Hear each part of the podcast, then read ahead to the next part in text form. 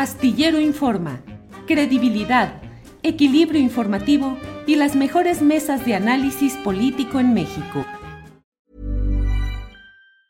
Hey, it's Ryan Reynolds and I'm here with Keith, co-star of my upcoming film If, only in theaters May 17th. Do you want to tell people the big news?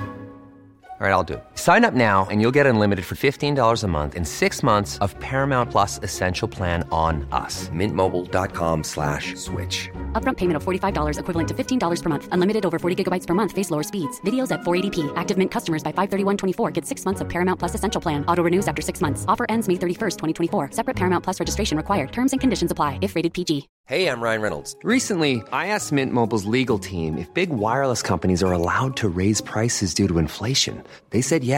And then when I asked if raising prices technically violates those onerous two-year contracts, they said, "What the f*** are you talking about? You insane Hollywood ass." So to recap, we're cutting the price of Mint Unlimited from $30 a month to just $15 a month. Give it a try at mintmobile.com slash switch. $45 upfront for three months plus taxes and fees. Promote for new customers for limited time. Unlimited more than 40 gigabytes per month. Slows. Full terms at mintmobile.com. La semana pasada apenas nos dieron nuestro certificado, nuestro eh, resultado ya negativo del virus a Ángeles y a mí. Fuimos a platicar con unos amigos a una cafetería y entre otros temas salió eh, Horacio Franco y su vestimenta siempre tan especial en todos sus conciertos. ¿Cómo te preparas? ¿Cómo te presentas? ¿Cómo cuidas tu, tu vestimenta, tu calzado, en fin, toda tu presentación? Te pregunto en relación con toda esta discusión eh, respecto al presidente de México en la Casa Blanca, ¿qué tanto un personaje público en una actividad pública tiene que cuidar al detalle su vestimenta y su manejo corporal?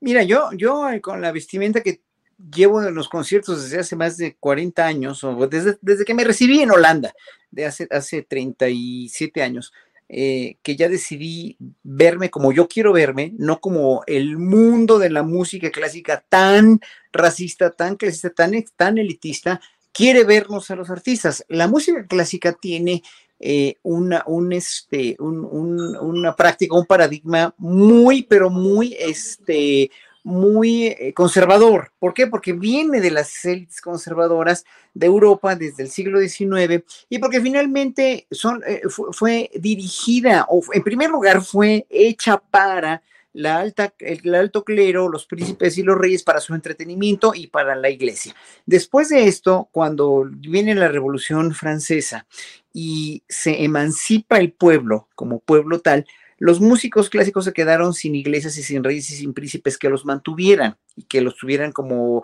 como payasos de circo en sus cortes, ¿no? O como músicos de, de ceremonias religiosas. Entonces tuvieron que fundar los teatros y tuvieron que fundar ya el concierto público como tal. Pero esos conciertos públicos no eran para nada dedicados a la, a la población este, de clase trabajadora, sino era para la misma élite que los habían mantenido y que los habían este, consentido durante siglos enteros. Esa misma élite, por, eso está, eh, por eso es tan importante conocer el contexto. Ese mismo, ese mismo público de clase alta europea que tenía una manera de comportarse, de vestirse y de etiquetarse, dijéramos, de vestir de etiqueta, también le exigió a sus criados de lujo, que éramos los músicos, ¿no? vestirse de esa manera en un concierto porque era un evento muy formal con la vestimenta del siglo XIX de clase alta, pues, y se quedó hasta el siglo XXI. Entonces, el frac, por ejemplo, que es tan incómodo, tan incómodo, y el vestido largo eh, eh, eh, en, una, en una región tropical, por ejemplo, un vestido largo y un frac, aunque estén con aire acondicionado, pues es muy incómodo y ya no les gustan los músicos. Entonces, yo escogí para mí mismo como solista, porque yo no soy parte de ninguna orquesta, y si fuera de un, parte de una orquesta, pues ahora sí que me tendría que atener a eso, ¿no? Pero, por ejemplo, hay orquestas ya muy progresistas donde, por ejemplo, la fagotista o una violinista sale con los pelos de colores o sale de minifalda, e incluso a mí me han, este, me han dicho músicos de orquesta que cuando en, en partes muy conservadoras como Estados Unidos, que es muy conservador todavía, les han dicho que no se pongan minifalda porque si no les van a cortar el subsidio, pues, ¿no? Entonces, bueno, finalmente yo como solista que soy, pues decidí vestirme un poco más progresista, un poco más como yo era. Y a partir de ahí, a partir de esa praxis que tuve desde hace más de 30 años, pues obviamente lo he hecho como se me ha pegado la gana y rompí, dijéramos, el protocolo. Curiosamente, muchos años después hay, violinistas como Nigel Kennedy o muchos pianistas chinos, pianistas y pianistas, eh, hombres y mujeres chinas y chinos, que ya se visten también de una manera como yo empecé a vestirme en los años 80 y que han roto ese paradigma y han roto esa, esa, ese, ese tabú de que te tienes que vestir de frac y de largo y tienes que parecer eh, muy acartonado.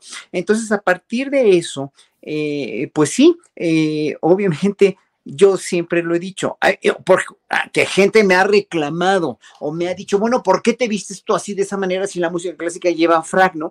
Ah, entonces, cuando, cuando me dicen eso, a ver, tú escucha lo que yo te voy a tocar. Si me vas a ver, pues no me vayas a ver, venme a escuchar y lo importante es el mensaje que yo estoy transmitiendo a partir de la música. Y lo mismo digo con el presidente López Obrador. El presidente López Obrador fue ahí, escuchen su mensaje. De todo se ha hablado, o sea, la oposición tan virulenta y tan verdaderamente tan desquiciante y desquiciada y tan destruida ya que no tiene argumentos, lo único que ha hecho es exponer nada más que cómo se sentó, que cómo se abrió las piernas, que cómo...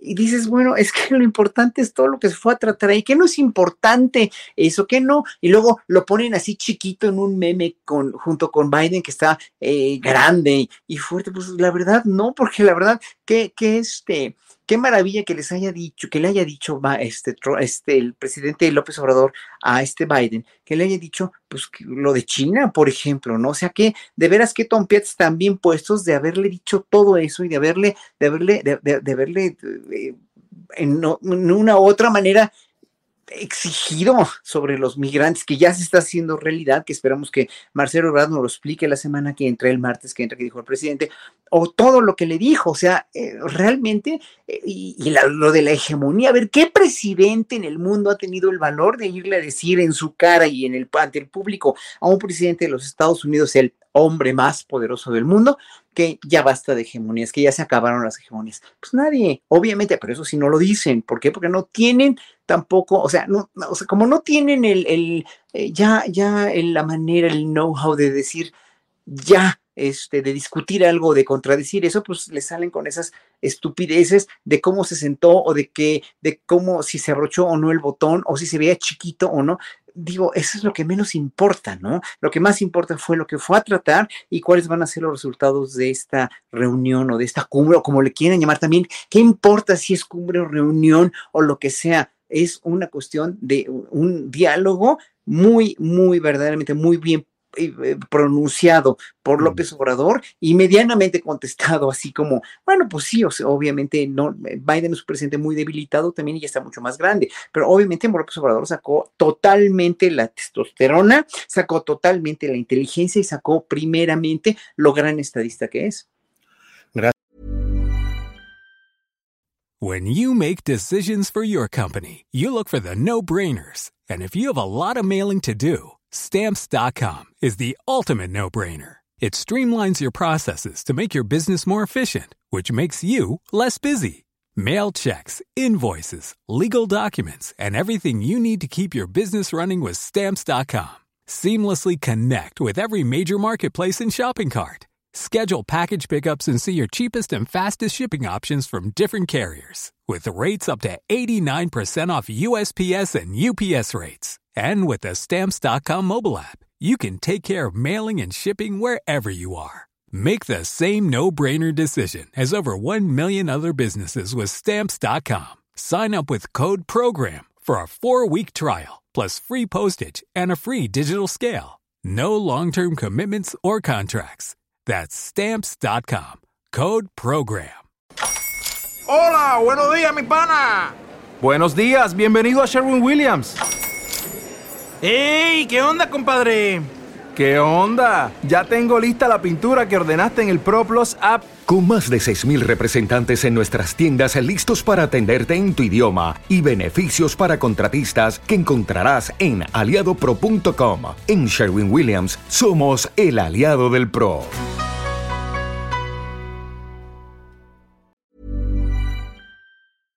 Para que te enteres del próximo noticiero, suscríbete y dale follow en Apple, Spotify, Amazon Music, Google o donde sea que escuches podcast.